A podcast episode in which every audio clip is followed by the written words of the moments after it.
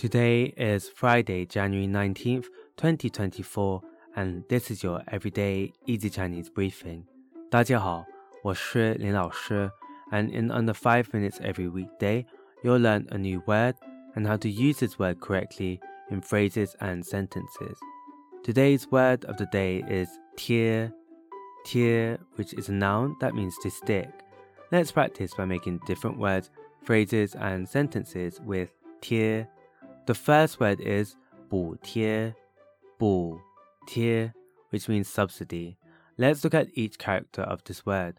补 means to make up, and 贴 means to stick. A way of using it in a sentence is 公司为员工提供了一些生活补贴。公司为员工提供了一些生活补贴。 the company provides some living allowances for the employees. Another word we can create with 贴 is tier xin. tier xin. This means thoughtful. Let's again look at each character of this word. 贴 means stick and xin means heart. A way of using it in the sentence is 他的关心总是那么贴心。他的关心总是那么贴心。her care is always so thoughtful.